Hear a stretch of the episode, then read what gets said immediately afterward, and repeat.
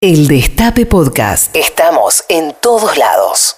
Como saben, soy un dibujante eh, de cómic, hace 50 años que estoy en esto, siempre en el tablero. Siempre he trabajado en casa, nunca he tenido ayudantes, por eso el feedback de lo que yo hago todos los días tarda en, tardo en tenerlo, a lo mejor con el tiempo lo tengo, pero algo cambió en mi vida hace un, casi dos años cuando Hernán Casiari me propuso ilustrar con mi iPad cuentos que él leía en los teatros, en funciones con audiencia bastante grandes.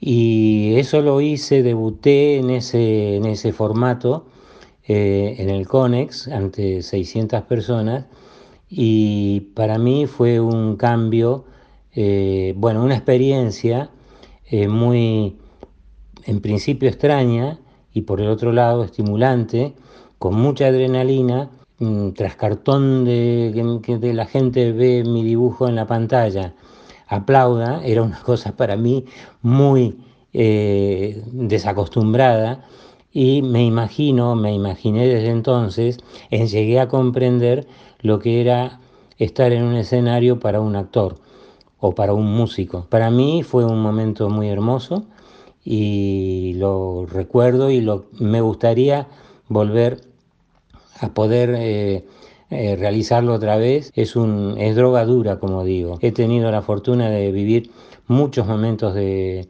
así hermosos, pero serán para contar en otro momento. El Destape Podcast. Estamos en todos lados.